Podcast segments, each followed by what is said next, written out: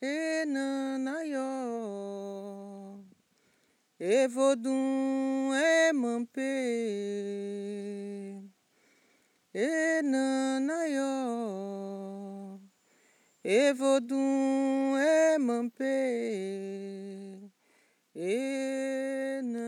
Boa tarde, ouvintes e entusiastas da cultura popular. Bem-vindos ao nosso novo podcast, O Poder do Feminino na Liderança da Cultura Popular Maranhense História, Memória e Legado, aonde eu entrevisto mulheres intrépidas que fazem a diferença na cultura popular deste Estado. Este é um projeto de pesquisa sobre comunidades tradicionais e ancestralidade africana. A posição da mulher e do feminino em religiosidades de matriz africana e cultura popular no Maranhão. É conduzido pelas professoras doutora Marilande Martins Abreu, do Departamento de Sociologia e Antropologia da Universidade Federal do Maranhão, e Simone Linhares Ferro, do Departamento de Dança na Universidade do Wisconsin, em Milwaukee, nos Estados Unidos. Este projeto tem como apoio a Fundação Fulbright, a Universidade Federal do Maranhão e a Universidade do Wisconsin, em Milwaukee. Aqui é Simone Ferro e hoje eu tenho o grande prazer de entrevistar Ialorixá Jobrandão de Nanã. Ela é promotora cultural e audiovisual na área de cinema, gestora pública e ativista, onde luta pelos direitos humanos, contra o racismo e pelo fortalecimento de povos e comunidades tradicionais, mais especificamente dos povos tradicionais de terreiro. Nascida em 1968 na comunidade de Salobo, num quilombo do interior do município de Bacabal, no Maranhão, comunidade essa que foi extinta em 1974. Aos 13 anos, ela começou a sua longa jornada de militância e defesa dos direitos humanos através da Igreja Católica, na teologia da liberação, sempre voltada às comunidades eclesiásticas de base. Sempre estudando, foi através da sua atuação com a Igreja Católica que começou a formação política, se afiliando ao Partido dos Trabalhadores. Há 18 anos, Jobrandão pratica o candomblé e, como Ialorixá, está à frente do coletivo Danji, que promove o fortalecimento das tradições culturais de matriz africana e afro-brasileiras, visando a proteção e a valorização de bens culturais da diáspora africana. Este tem uma atuação contra o racismo religioso, principalmente contra as mulheres, e tem atuação na preservação do meio ambiente e acesso à justiça de povos tradicionais de terreiro, com ênfase nas mulheres. E realiza o acompanhamento de políticas públicas de enfrentamento ao racismo. Jobrandão é membro do Fórum Estadual de Mulheres de Axé, da Rede Nacional de Religiões Afro-Brasileiras e Saúde e uma das coordenadoras do Comitê Afro-Religioso do Combate ao Covid no Maranhão. Foi gestora de programas e projetos no Ministério da Cultura por seis anos em Brasília, na gestão do PT. Foi assessora da Coordenação Nacional de Quilombos por muitos anos, onde coordenava projetos voltados para crianças quilombolas, e membro da Comissão Nacional de Povos e Comunidades Tradicionais por dois mandatos. Hoje, João Brandão é assessor especial da Secretaria de Educação na Escola de Cinema do Instituto de Educação do Maranhão, IEMA, em São Luís, e continua a sua trajetória de luta para o fortalecimento de povos e comunidades tradicionais. Bem-vinda, João Brandão. Quando quando eu escuto um pouco da sua história, eu vejo que tem momentos marcantes e coisas que foram um, assim extremamente importantes para para para o público, para as pessoas escutando a gente, de saber a respeito de você e escuta para gente um pouco da sua história, como é que você começou nessa vida de ativista, que chegou uh, nessa, nessa sua posição de Alorixá e como líder comunitária. Conta pra gente um pouco. Bom, eu nasci numa comunidade negra, né? naquela época eu sou de 1968, setembro de 68. Nasci numa comunidade chamada Salobo, que fica no interior de Bacabal. E até ali eu era criança, mas depois as memórias da família me contam que a nossa tataravó veio de África, né? Era criança quando veio de África. E eu não sei como ela conseguiu aquela terra, parte daquela terra onde nós nascemos e crescemos. Em 74, nós fomos surpreendidos com a compra dessas terras. Um tio meu que era semi-analfabeto, não sabia ler, foi levado para a cidade por um político local e quando descobrimos era comprando, vendendo as terras inocentemente, sem saber que é muito comum no Brasil esse tipo de coisa, nos conflitos. E aí, em 1974, veio um senhor fazendeiro de Mossoró, Rio Grande do Norte, e nos despejou.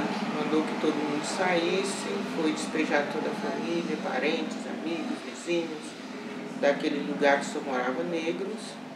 E nós fomos, meu tio mais velho nos levou, eu e meus dois irmãos, em 1974, para Bacabal. Fomos morar num bairro chamado Trizidela, na beira do rio Mearim. Hum.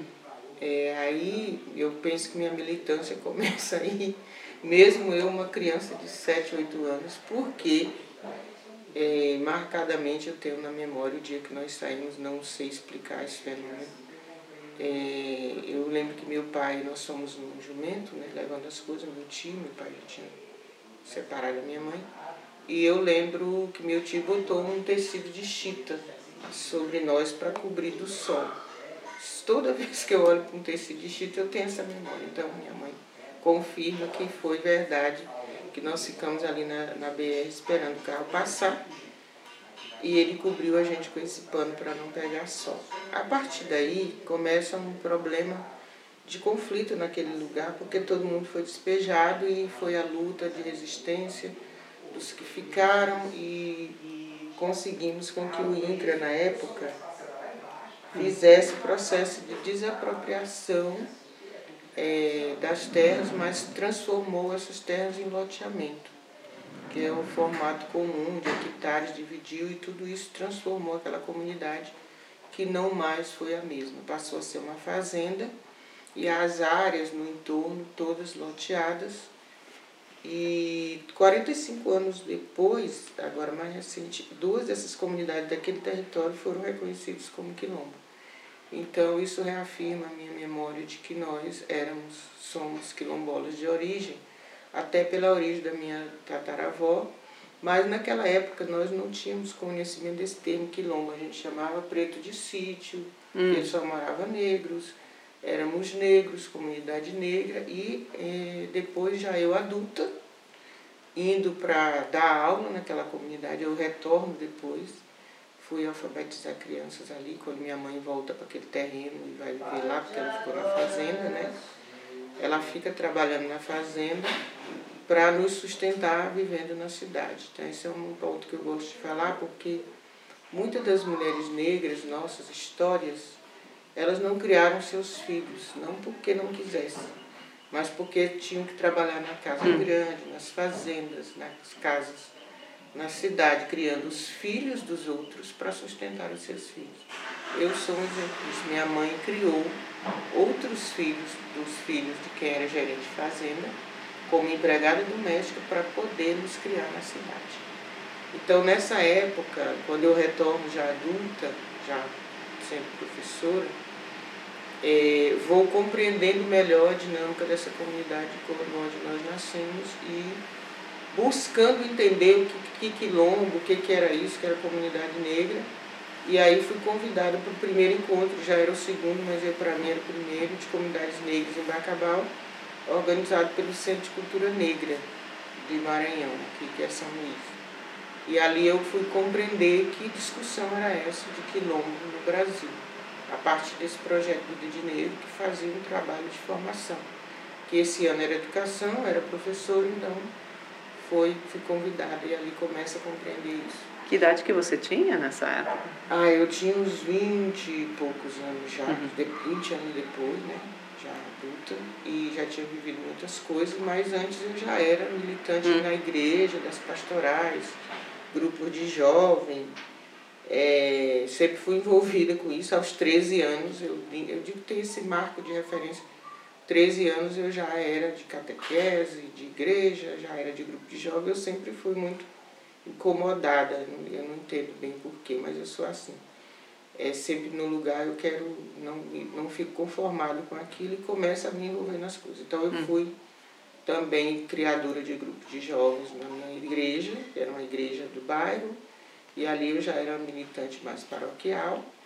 E depois, quando eu volto para trabalhar nessa comunidade hum. adulta, é, me vi envolvida nessa discussão de quilombos e compreendendo melhor o que, que era a minha identidade. Mas eu era muito igreja, muito católica, e eu tinha esse, não era um conflito, mas essa busca eterna de me entender naquele contexto enquanto mulher negra, jovem, com uma origem que não era explicada, né? Hum. De onde eu venho, quem eu sou nesse mundo, que era um mundo branco católico europeu, né? que não tinha a ver comigo, mas aquilo sempre me, me estimulava a buscar saber minha história.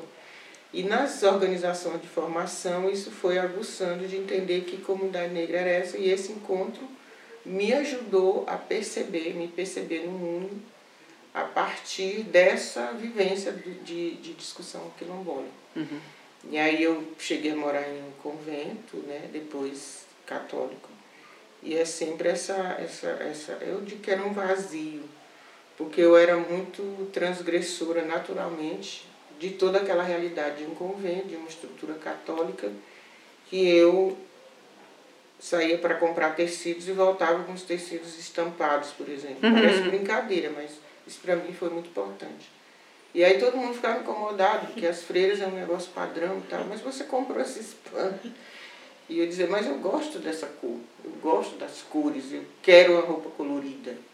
Isso criava um certo conflito no meu lugar. Eu, eu registro isso porque são formas de você se, se entender no universo que não é seu. Né? Então isso para mim é muito importante ter memória porque eram transgressões naturais que eu não entendia naquele momento que posteriormente eu fui entender. Uhum. Eu gastava dinheiro com panos coloridos, que era contrário àquele padrão de roupas claras é, comportadas e que eu era uma, uma confusão naquilo ali. Então, nessa época, é, já me aguçava a necessidade de compreender melhor, eu já tinha mais informações, mais formação sobre essa origem de Quilombo, África, e começo a questionar os conceitos que eu ouvia sobre África, sobre a religião de matriz africana, que até então ali para mim era coisa de demônio, de satanás, e que isso não era bom, não era positivo. Isso tudo são inquietações da minha juventude uhum. e adolescência que me fizeram depois buscar estar no lugar que eu estou hoje e defender esse lugar. Uhum. Porque foi um encontro da minha identidade, né? que eu compreendo isso como um choque naquele encontro de comunidades negras, onde eu entrei numa sala onde todo mundo era negro e muito bonito. É a primeira vez que eu via tantos negros reunidos, negros e negras, e todo mundo bonito e colorido como eu, se achando bonito, e ali eu me achei realmente. Eu não lembro bem o ano que foi esse encontro, mas eu, depois eu posso pensar. Mas aí começa o meu. Não, eu não chamo isso de conflito, eu chamo uhum. isso de encontros. É, que é você encontrar, é como se você fosse encontrando os seus pedaços e juntando novamente, né? que são essas memórias, esses encontros, esses lugares, essas pessoas. Então a minha militância, ela não é uma militância, ah, eu fui para uma entidade tal e tal, tal. Eu trago tudo isso como militância, porque esses encontros fizeram, me fizeram formar a minha identidade, uhum. né?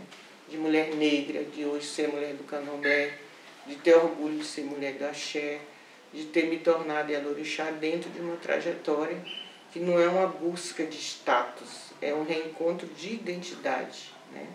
Então, quando eu saio da Igreja Católica tranquilamente, sem conflitos, não é uma saída porque estou revoltada, é uma saída porque eu encontrei o meu lugar. Eu busquei uma Yalurixá Mãe Venina. Na época eu tinha um problema de saúde, eu queria consultar os búzios.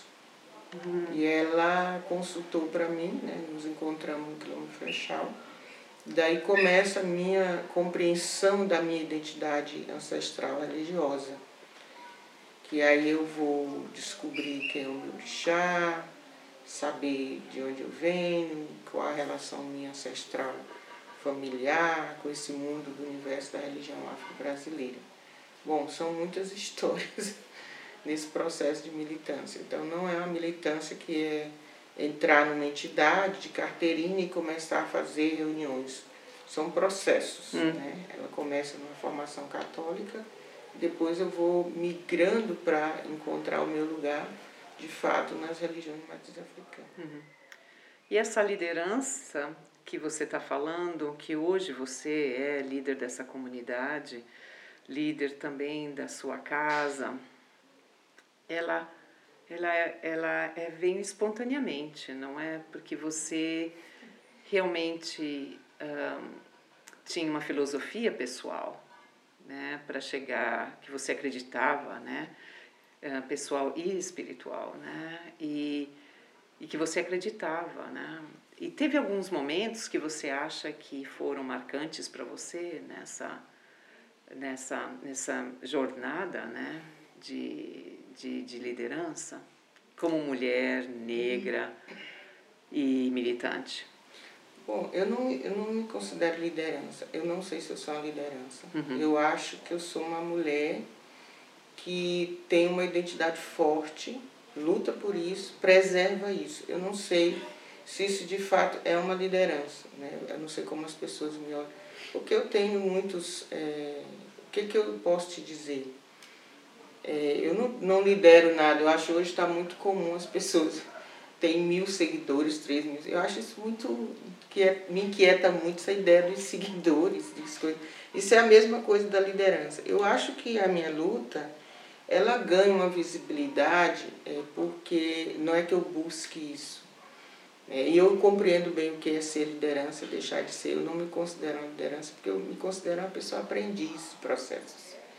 Né? Então, assim, essa minha luta, essa minha caminhada toda, ela se deu dentro de um processo de aprendizado. Eu vou encontrando os, as coisas, as pessoas, os momentos e vou aprendendo com isso. Isso vai me tornando mais forte. Talvez eu seja uma mulher que foi construindo essa fortaleza nos encontros que ela promoveu. Então, assim, é, eu me tornei do candomblé há 18 anos, eu fiz agora 16 anos meu dom de, de feitura.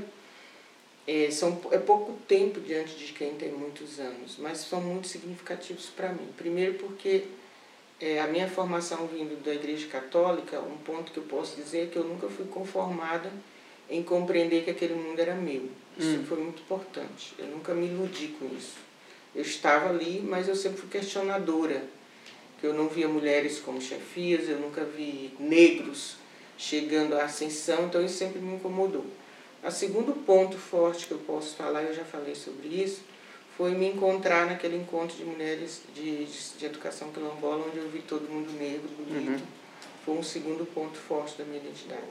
O terceiro ponto forte foi essa busca de compreender minha ancestralidade religiosa e aí, quando eu joguei os búzios, eu demorei um pouco minha mãe a saber que eu era de um orixá chamado Nanã, né? E eu sempre fui muito briguenta, mas não era uma briguenta de brigar por si só, mas briguenta por ser incomodada com realidades. E nessa busca é, tinha um arquétipo que todo mundo dizia, ah, ela é de Ansan, ela briga muito. E minha mãe dizia, não, não pode ser, ela é muito lenta. Ela é lenta, ela é calma, ela fala, e não tem como ser de Ansan, que é mais ágil de chá. E bom, aí chega o dia que no meu jogo minha mãe me revela que eu sou do Orixá Nanã. E aí é um outro momento muito importante para mim, porque é o encontro da minha ancestralidade religiosa, de compreender quem eu sou a partir do arquétipo do meu orixá. Que é uma mulher mais velha, que participa da criação do mundo, que é a dona da terra, que molda o barro, que é das águas pantanosas, que é a mulher mais é, da sabedoria que demora a falar, porque está processando o que vai falar. É, uma senhora de idade que é anciã, que precisa ser respeitada no seu tempo, na sua história, na sua forma diferente de ser. Isso tudo foi me ajudando a, a recompor e a fortalecer a minha identidade a partir de compreender desse autoconhecimento, de ser desse orixá. Então isso para mim é marcante porque ele vai determinar com mais consciência como eu me comporto nessa sociedade que me oprime por ser mulher negra, né? Como que eu vou reagir com mais força diante dessa sociedade e a partir desse arquétipo do meu orixá que eu compreendo melhor com mais tranquilidade, eu poder me colocar com mais consciência, quebrando aí um ciclo de compreensão, de concepção de que as religiões matriz africanas não pertenciam a Deus. Isso para mim foi muito importante. Hum. Porque é, compreender que a Deus é. Ele para mim não é único, porque ele é visto de várias maneiras. Então não pode ser único, porque se for único é uma dominação. Hum. Então Deus é a partir daquilo que cada um concebe. Então, ele é diverso para mim, não é único. Deus é ele é único no sentido de que é pai de todos, mas cada um tem uma visão dele, uma forma de cultuar, de ver. E para as religiões matriz africanas, e para mim naquele contexto, é, quebra uma ideia de que não há demônio nessa religião, que foi uma ilusão construída, ideologia construída e é estratégica para afastar as pessoas do seu lugar e para a dominação religiosa que eu não tenho nenhum problema de dizer. E aí isso me ajudou a compreender melhor as pessoas da minha família, que já tinham essas manifestações, como a minha mãe que me criou, e que foi muito oprimida e rejeitada na comunidade, na, na família, porque não foi lhe permitido cultuar os seus ancestrais religiosos. É, uhum. É, então, o ciclo de vida dela até a morte que eu acompanhei foram sofridos, porque ela não conseguia, com liberdade, vivenciar a religiosidade dela. E aí, quando eu me encontro com o Orixá no Candomblé, isso me faz rever conceitos, rever a minha vida, o que aconteceu com a minha mãe que me criou, minha tia, na verdade, foi minha mãe. É, como que a minha família se relacionava com isso e essas comunidades tudo. Então, esses pontos, para mim, eles são mais importantes do que várias reuniões de entidades. Porque quando eu chego na entidade, eu preciso ter uma caminhada pessoal de família. Então, minha base é a minha família, meu ancestral primeiro. É, a, as entidades elas vão me dar formação política e me orientar algumas questões, mas se eu não tiver uma raiz familiar, não consigo sobreviver porque tem muitos conflitos. Então, essa, essa liderança que as pessoas falam, que se tornam, eu não sei, talvez eu seja uma pessoa incomodada, é, não me preocupo com essa coisa de liderar nada, é natural mesmo, não sei o que, que é isso mas talvez é porque eu seja muito inconformada com realidades. Eu não sou uma pessoa, apesar de ser orixá calmo, que fica parado olhando as coisas acontecerem e não faz nada. Não é meu estilo. Então esses grandes momentos assim vai me tornando entrar em grandes confusões, porque eu vou é, militando, não gosto da palavra, mas vou atuando em diversas frentes. Então primeiro foi compreender essa dimensão quilombola. Eu fui da coordenação de quilombos por muito tempo, assessorei o processo de criação. Aqui também no Maranhão ajudei muito a organização quilombola. E depois, mais recentemente, um pouco na atuação dos povos de terreiro, por compreender que essas comunidades precisam ter uma voz. O racismo religioso é muito forte. Hum. Não que a gente seja desorganizado, porque nós não somos desorganizados quem sobreviveu 300 anos de escravidão não pode ser desorganizado. Alguma coisa esse povo tem. Então, é, a partir disso, eu tive também a, a, participação na Comissão Nacional de Povos e Comunidades Tradicionais. Eu fui no primeiro encontro, ajudamos a refazer o decreto 6040, constituímos essa comissão. Fui dois mandatos da Comissão Nacional de Povos e Comunidades Tradicionais Ali pude compreender melhor quem eram esses atores no Brasil, de povos e comunidades tradicionais, indígenas, quilombolas, cigano, quebradeiro de coco, ribeirinho, extrativista de todas as formas. Isso também me ajudou muito, foi muito importante para mim na minha militância, que foi compreender as outras vidas e realidades de outros povos. Não estávamos sozinhos. E também nossas alianças, povos indígenas, quilombola, como nós sobrevivemos nesses lugares. Daí, o fim eu tenho me dedicado mais aos povos tradicionais terreiros no Maranhão.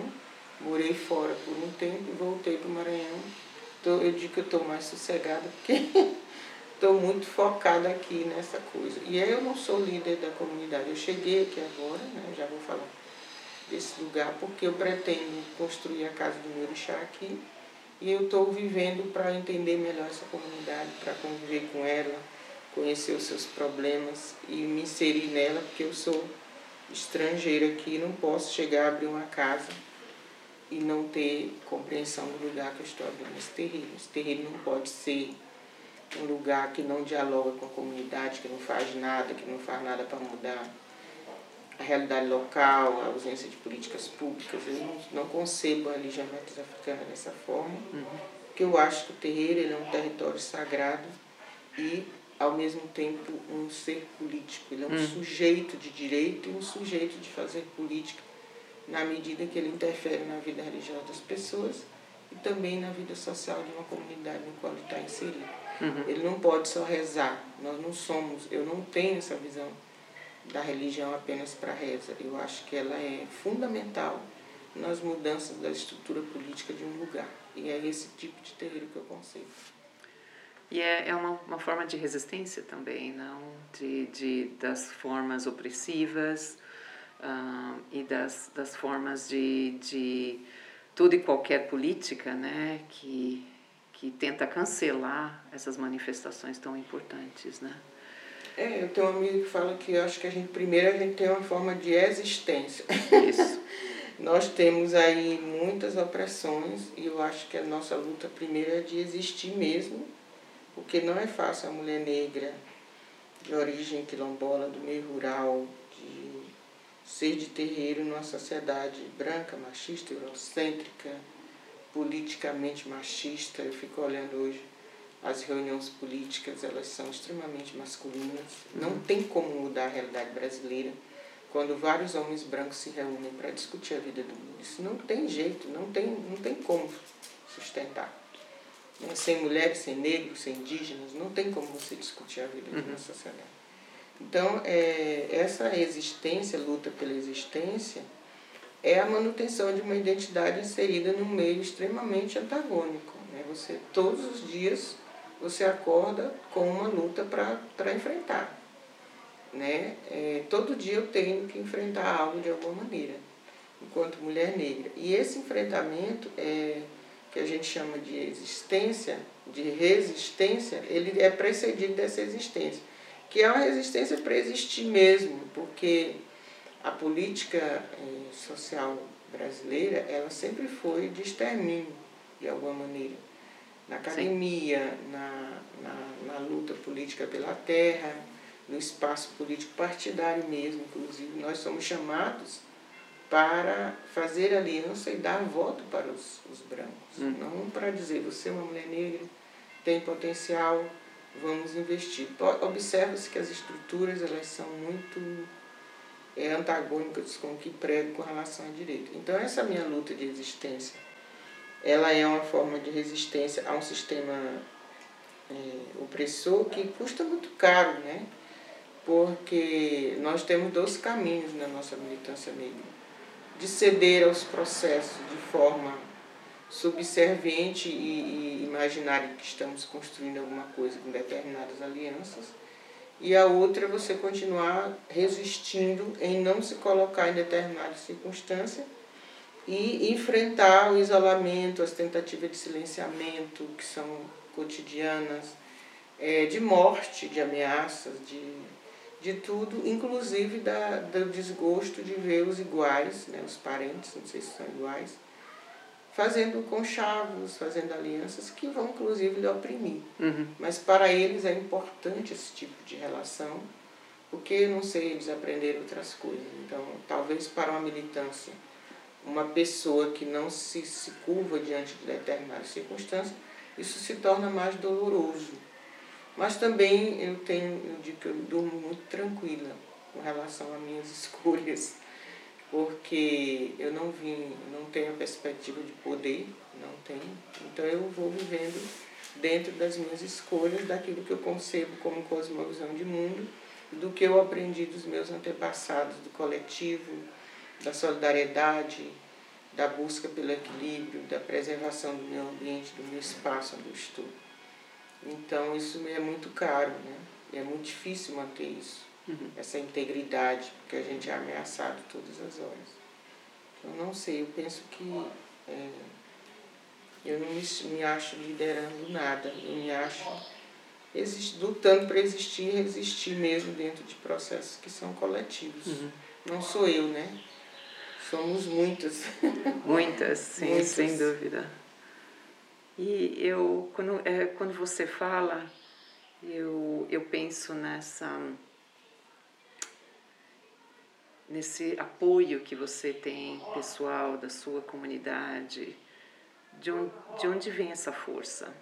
É de amigos de familiares das suas entidades? Ou de onde vem essa força toda? Todo mundo me pergunta eu não sei te responder precisamente eu tenho muitas forças eu penso que minha primeira força é saber de onde eu venho. Hum. Gente, sem isso eu não sou nada, eu sou um ser vagante. Eu sei de onde eu venho. Né? Eu sei toda a história da minha família, eu sei o lugar que eu nasci, eu sei como minha mãe me criou, eu sei é, como foi o conflito com meu pai, eu sei tudo isso. Eu voltei, eu perdi minha mãe agora, faz um ano, para a hum. Covid. E eu sou uma pessoa que eu volto no meu lugar sempre. Eu sempre faço isso, mesmo que seja uma fazenda, mas eu tenho parentes lá. Eu voltei agora recente, fez um ano agora em março, que minha mãe se foi. Eu sempre volto, mas essa volta foi mais forte para mim. Que é sempre essa coisa da preservação da memória, de não esquecer de onde eu venho. Essa é a minha força, porque as forças políticas, elas vão falhar uma hora né? Mas eu sei de onde eu venho, eu sei para onde eu vou, eu sei de onde eu sou. Então essa é a minha primeira força. A força que é ancestral familiar. Né? E depois vem a minha força espiritual. Eu sei quem é o meu orixá, eu sei onde eu fui feito, quem me fez. Ainda que você mude de lugar, ou você mude de, de cuidados, você tem uma referência de uma força que você recorre não só pelos momentos dolorosos, mas das alegrias. Eu sou uma mulher que agradeço tudo. Né? Agradeço o que eu como cada dia, eu agradeço o meu trabalho, eu agradeço o que eu recebo, eu agradeço tudo. Porque é, existem pessoas muito vazias no mundo e pessoas que não têm, acordam de manhã, não têm o que comer. Hum.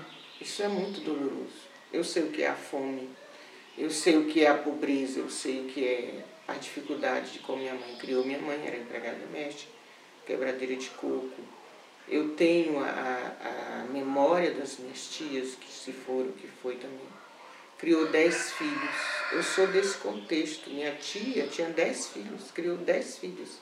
E minha tia fazia partilha. Eu tenho memória muito bonita da minha tia cozinhar, botar as panelas no chão, é, na esteira e dividia aquela comida para dez crianças e mais os primos que chegavam, que era eu e os outros, que gostavam do sabor daquela comida e dividia. Isso tudo foi para mim um grande aprendizado. Essa é a minha força.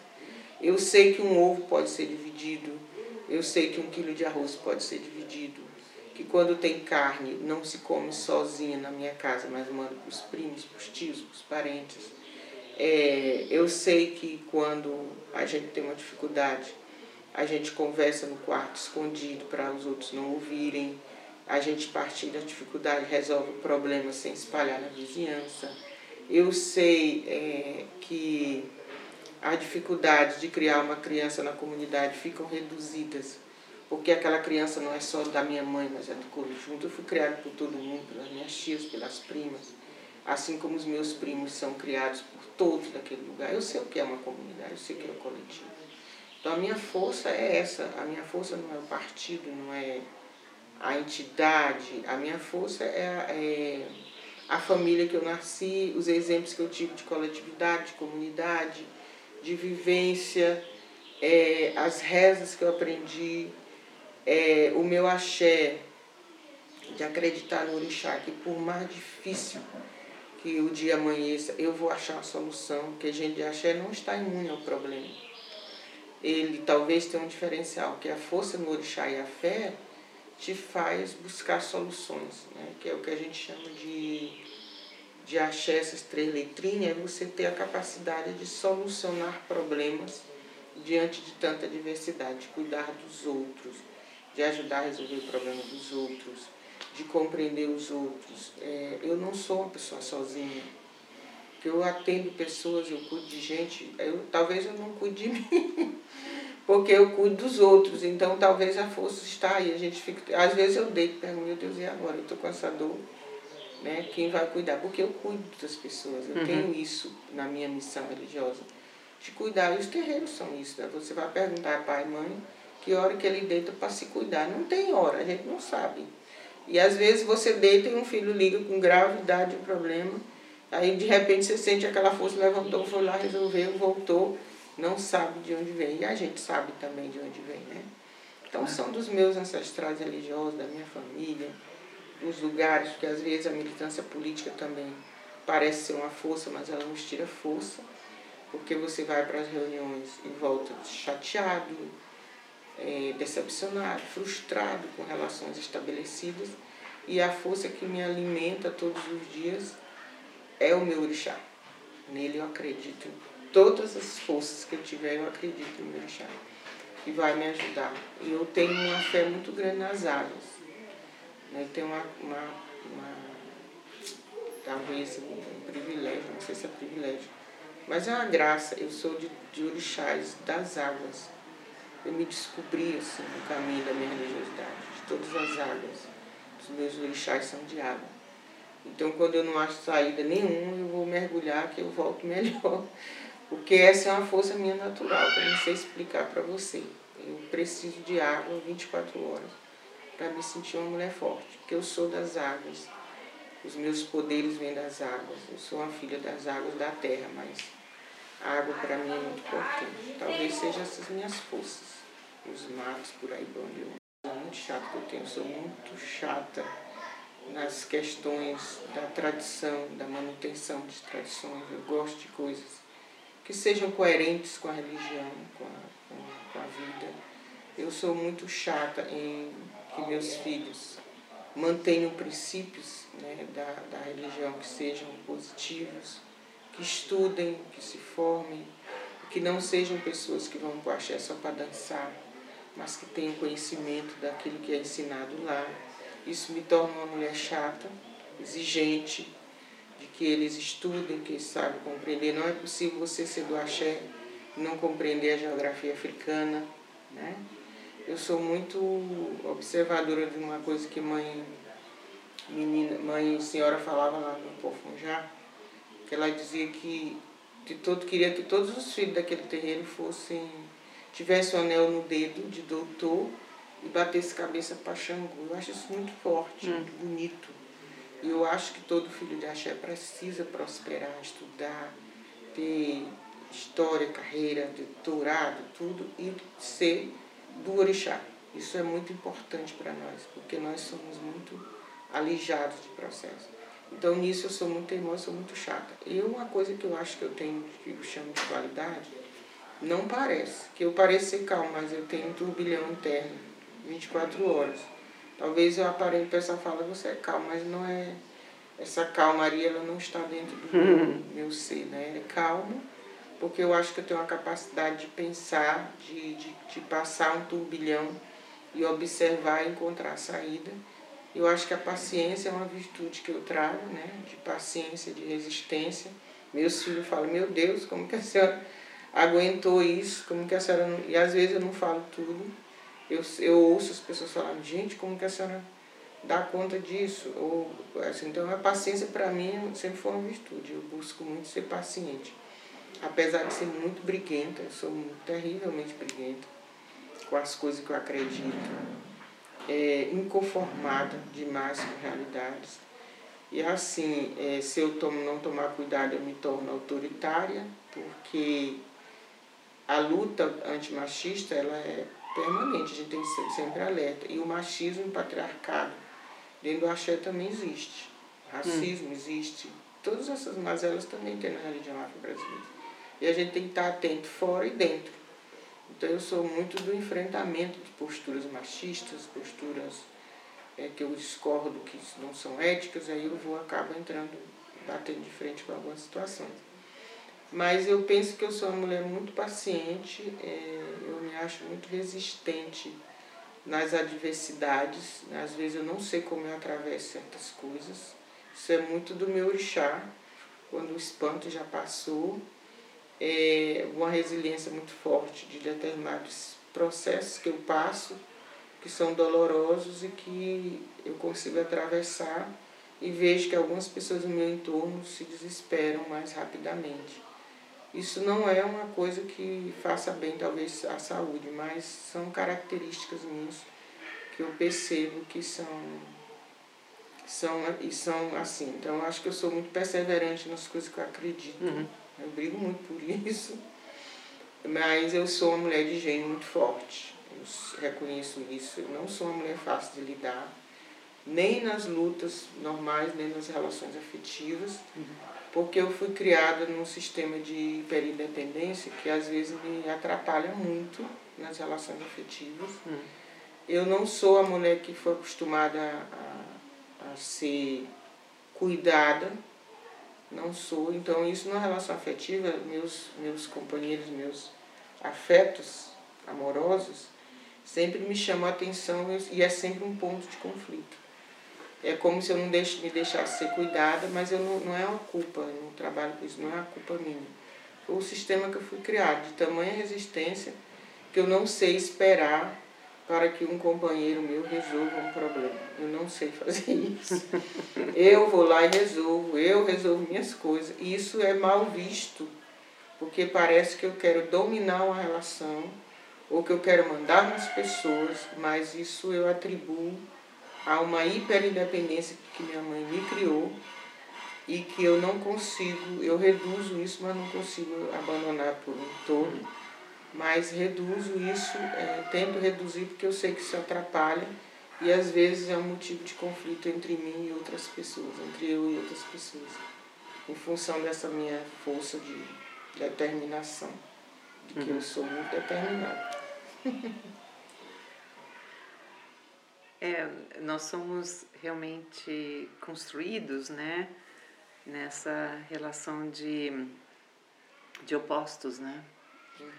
E, e eu admiro a, a, quando você fala que para você falar das suas qualidades você tem que falar primeiro dos seus defeitos, uhum. daquilo que você hoje traz para como que você tenha essa consciência desses defeitos. Né? É muito importante a gente saber disso. E quando a gente olha essa, essa luta que as mulheres, não somente nas, nas religiões de matriz africana, mas também na cultura popular, eu estou falando especificamente aqui do, do Maranhão, o que, o que você vê hoje como sendo as, os maiores um, sucessos destas mulheres, que como você um, são representantes. Vou, vou trocar a, a, palavra de liderança, né? Representantes ou militantes de, deste grupo, né? E qual, qual é a importância do que elas estão, estão fazendo hoje? Você falou dos preconceitos, né, das percepções. Uh, o que você fala, que você diz para gente? O que, que elas estão trazendo hoje para as negociações, para a sociedade, para as políticas públicas? Eu acho que primeiro a gente tem que falar que essas mulheres que se destacam hoje na cultura maranhense, né, é, eu compreendo bem o conceito de cultura popular, mas ele me incomoda profundamente, porque quando eu, muita gente fala de cultura popular, ela traz um viés econômico do popular como o povo, como é, dentro de um contexto hierárquico. O que é popular, porque é mais, mais pobre, é mais da comunidade, é mais da periferia. É isso eu preciso falar, porque para isso a gente vai entender papel dessas mulheres nessa desconstrução. Hum, né? Importante. É, é, nas políticas públicas é muito comum gestores colocar esse recorte cultura popular e que em detrimento desta cultura se coloca uma relação hierárquica de elitizar outras práticas. Isso torna práticas mais importantes e outras menos importantes numa disputa política do que se chama cultura. E essas mulheres, elas nessa visão que é muito recorrente, é, quando fala cultura popular, é, e entendo perfeitamente os dois lados do que é cultura popular, mas é preciso também se desconstruir muito, muita coisa nesse conceito. Essas mulheres são mulheres que rompem com padrões estabelecidos, hum. de que esta cultura pode estar em todos os lugares. Então não é, não é possível que o boi da floresta seja colocado em espaços de menos valor do que determinado boi de orquestra dentro de uma concepção é, econômica de elite, hum. elitizar a cultura. E esse, é importante falar isso porque essas mulheres elas são eternas desconstrutoras, desconstruidoras desses estereótipos, desses padrões estabelecidos, dessa masculinidade exacerbada na condução dessas práticas culturais, na branquitude exacerbada. Hum de domínio desses espaços culturais. Então, quando você. É, por isso que eu falo que nós não somos. É, não é que a gente seja liderança. Não sei qual é a palavra que eu posso dizer. E acaba que é liderança, né? Mas nós somos sempre eternas, eu vou dizer uma coisa bem provocante, desafiadoras hum. de processos. Nós somos desafiadoras de processos porque a gente não se acomoda diante do que está posto. Ou seja, diante da disputa de cachê, das brincadeiras, as mulheres vão estar em desvantagem em relação a brincadeiras lideradas por homens. Se ela for negra, três vezes mais. Sempre. Se ela for branca, ela vai estar em desvantagem por ser mulher. Se ela for negra, por ser mulher, por ser negra. E se ela for de uma brincadeira da periferia, mais um adjetivo. E aí vai crescendo os adjetivos. Então, elas são desafiadoras dos processos na medida que elas estabelecem sua voz dentro desses contextos. Uhum. Para mim, de candomblé não é diferente. É, nós vivenciamos coisas muito comuns, por isso a gente se reconhece uma na outra. Eu tenho profundas admirações por todas as mulheres que você me citou antes de me entrevistar, de Nadir, Cláudia, Maria do Maracanã, um monte de mulheres que estão à frente de brincadeiras de Bumba Boi, que vão rompendo com estigmas que foram colocados sobre elas, de que nós não somos capazes de gerenciar processos, hum. que nós não somos capazes de conduzir uma brincadeira é, extremamente masculina, masculinizada, né? Então elas vão lá e gerenciam, elas vão atrás do cachê, elas vão, elas comandam, elas dão a ordem, elas organizam o grupo e elas conduzem a tradição. Então não é muito simples elas adquirirem esse respeito, né, enquanto mulher, diante de uma comunidade coletiva, de um coletivo que é a maioria masculina e que não estão acostumados a serem conduzidos por uma figura feminina. No candomblé não é diferente, é, talvez os processos, mas é, para mim, enquanto mulher negra, do candomblé é, não tenho uma casa aberta, mas estou no processo de construção e vivencio processos coletivos com homens de axé dentro desse contexto, não me é fácil conduzir uma reunião, por exemplo, em que os homens entendem que não podem, é, não podem respeitar o que você está dizendo pela sua simples condição de ser mulher. É, para mim, por exemplo, convivo diariamente com homens. Ah, eu tenho terreiro aberto, eu sou o rei. Não é assim que funciona. Você tem que respeitar os processos das pessoas, das mulheres. Porque nós não nascemos no candomblé hoje e abrimos casa amanhã. Só se abre casa cumprindo processos de ritos de passagem, de fundamentos que são extremamente importantes para mim ter a autoridade que eu necessito, eu tenho que ter a raiz dos meus fundamentos. Eu sempre zelei muito por isso. Então, no dia que eu abri a casa de Nanã, eu abro minha casa com cabeça erguida de que eu cumpri os meus fundamentos uhum. para abrir essa casa. E tem, é possível ter homens no axé que não têm fundamentos cumpridos, mas por ter uma casa aberta, hum. se coloca numa condição de poder de autoridade de tentar silenciar uma mulher negra de axé pela simples condição de ter casa aberta. Isso é machismo. Claro. Patriarcado. E eu não sou contra os homens. Não sou contra o patriarcado. Eu quero que esse patriarcado respeite o matriarcado. Hum. Porque não é possível compreender é, a religião matriz africana sem as mulheres. Impossível. Isso é tão forte que a nossa cosmovisão indica que a construção do mundo foi feita por homem e mulher. Que o meu orixá Nanã, quando é convidado a Urumilá e oferece a terra, o barro para moldar na nossa cosmovisão, significa dizer que há uma partilha de concepção entre homens e mulheres. Uhum. Então não podemos nos submeter a uma visão masculina, machista, patriarcal, de que nós somos menos valia na religião. Não. Isso eu não consigo suportar. Talvez isso seja um dos meus maiores conflitos. É essa luta eterna pelo respeito da minha condição de ser mulher, da minha palavra, da minha posição de mulher negra, da minha condição de abá, da minha condição de alorixá. Isso é uma luta diária que a gente precisa encampar. Então essas mulheres da boi, do tambor de crioula, do terreiro, das brincadeiras, das instituições que elas coordenam, dirigem, presidem, elas são mulheres que desafiam a lógica estabelecida pelo, pelo, pelo machismo que está enraizado na gestão pública e na gestão das brincadeiras culturais desse Estado, desse mundo, desse país. Então, essas mulheres que são lideranças de certas brincadeiras, elas não têm vida fácil, elas não têm glamour, como muitos pensam. Não é glamour. Elas têm na sua frente uma guerra que elas dão conta muito bem, né, no jeito delas, nas suas estratégias, e elas vão vivendo e resistindo e existindo nesses contextos. Hum.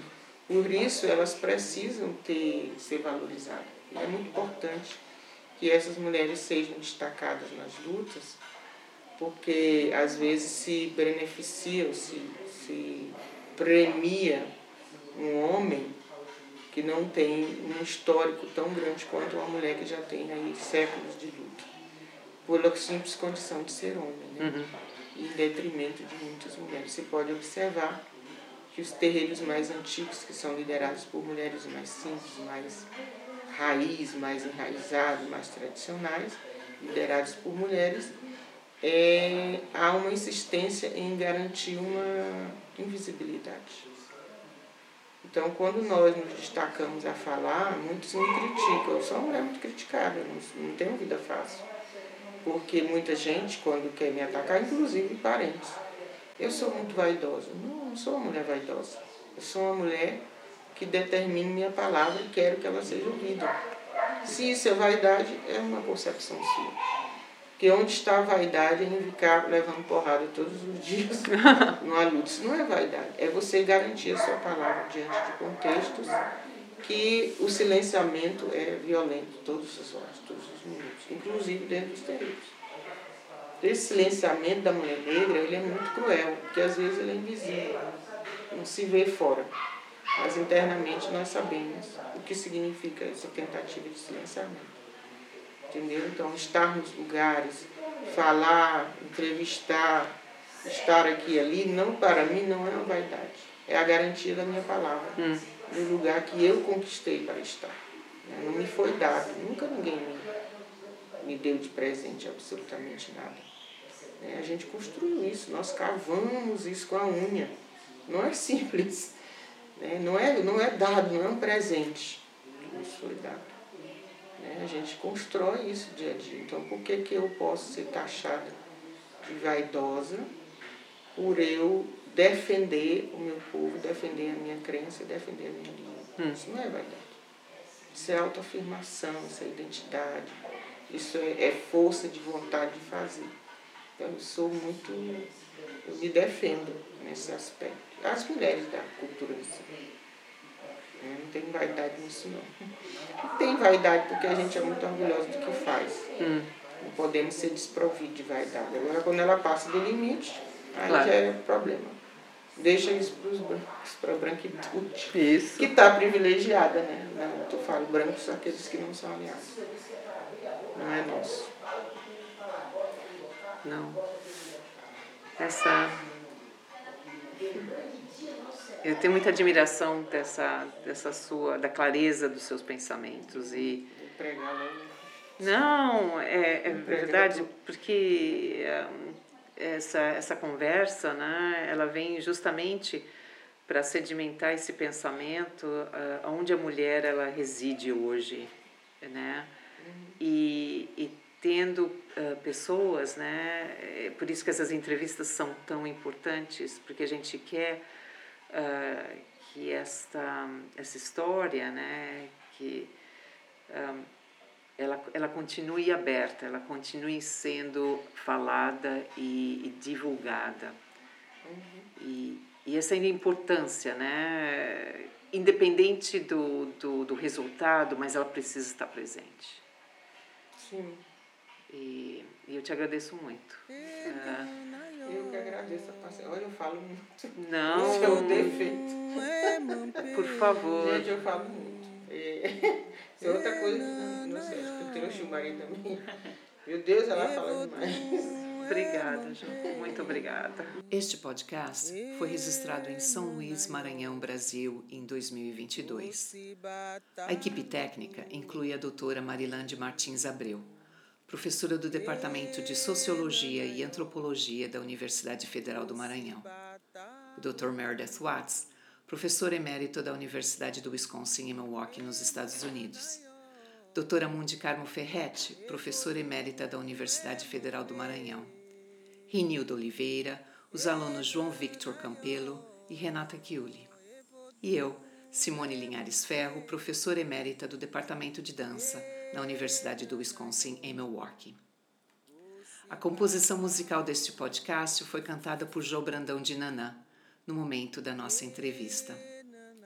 Este podcast faz parte de uma pesquisa apoiada pela Fundação Fulbright, pela Universidade Federal do Maranhão, pelo Departamento de Dança e pelo Centro de Estudos Latino-Americanos e Caribenhos, ambos, pela Universidade do Wisconsin em Milwaukee, nos Estados Unidos. Um forte agradecimento a Gilmar da Silva Fernandes, Jandir Gonçalves, Patrícia Machado Marquezine e todas as mulheres e as comunidades que participam deste projeto. E a você, por apoiar o nosso trabalho e a cultura popular do Maranhão. Até breve. E.